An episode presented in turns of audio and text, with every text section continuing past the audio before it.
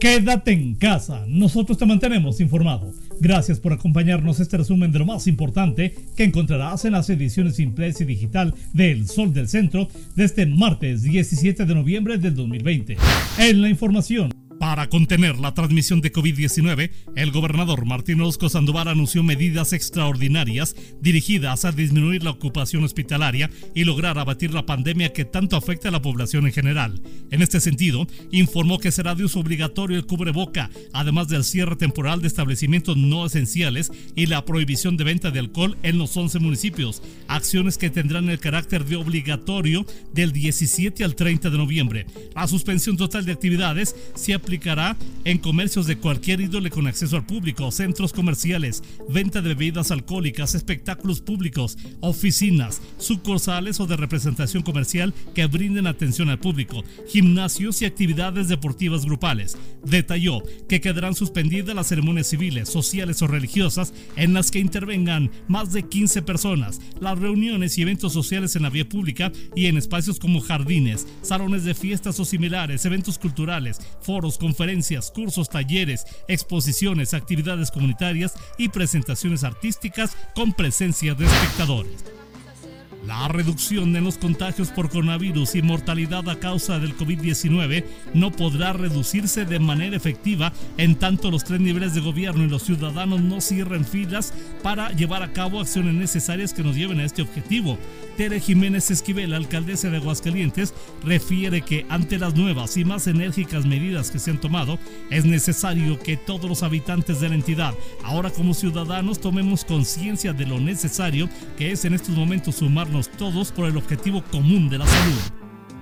El estado de Aguascalientes se mantiene en una difícil situación ante el avance del COVID-19, al mantenerse un alto índice de pacientes que requieren ser encamados en un osocomio ante la gravedad de su situación, hecho que ha provocado que la Secretaría de Salud Federal nos ubique desde el pasado 11 de noviembre en el primer lugar de saturación de camas de hospital con disponibilidad de ventilador. Al mismo tiempo, la autoridad sanitaria local reporta 14 personas más que en las últimas 24 horas perdieron la batalla contra la pandemia y fallecieron en total, suman ya 1.100 decesos por esta causa en Aguascalientes, 177 de los cuales se han registrado solo durante noviembre. Las personas infectadas en la entidad suman 11.504 acumuladas. Luego de 11 días de permanecer hospitalizado a causa de complicaciones por COVID-19, el obispo José María de la Torre Martín registra una nueva mejoría que permite albergar buenas esperanzas en torno a su recuperación, de acuerdo al reporte oficial del obispado. En este mismo sentido, médicos que lo atienden en el Hospital Miguel Hidalgo reportan que el cuadro clínico del prelado no se complicó durante el fin de semana. Al respecto, el vocero de la diócesis Rogelio Pedrosa González reconoce que el hecho que el cuadro clínico no solo no haya empeorado, sino que vaya cediendo, hace abrigar buenas esperanzas en torno a una posible recuperación. Por otra parte, dio a conocer que las misas no se suspenden, pero serán más breves y con menos fieles. Este martes se analizan detalles y procedimientos que se darán a conocer para ello.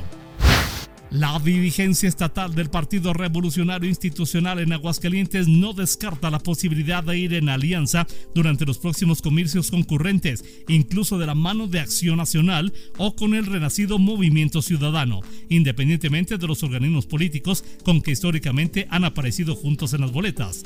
En entrevista, el presidente del Comité Directivo Estatal del Tricolor, Herminio Ventura Rodríguez, explica que si bien se han anunciado ya coaliciones en otros estados de la República, hasta el momento no se ha definido el alcance de las mismas y si este será el modelo a seguir en la elección federal o en alguna de las entidades con comicios locales.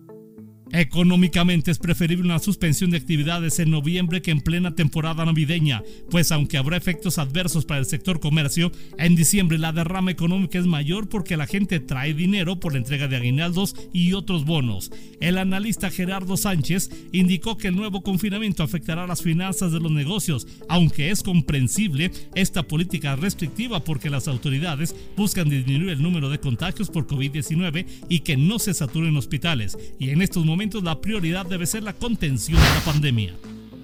En información policíaca, un pequeño de apenas un año de edad lamentablemente falleció dentro de un hospital de pabellón de Arteaga mientras recibía atención médica por las graves lesiones que presentó al participar en un accidente automovilístico, luego de que el vehículo en que viajaba se estrellara con otro, se activaron las bolsas de aire, lo que provocó recibiera un fuerte golpe en la cabeza. El detalle de esta información y mucha más lo encontrarás en las ediciones impresa y digital de El Sol del Centro de este martes 17 de noviembre del 2020. La dirección general de este diario se encuentra a cargo de Mario Morales Gaspi. Yo soy Mario Ruiz Ramos Rocha. Te deseo el mejor de los días. Que como siempre amanezcas bien informado con el periódico líder El Sol del Centro. Y por favor, quédate en casa. Nosotros te mantenemos informado.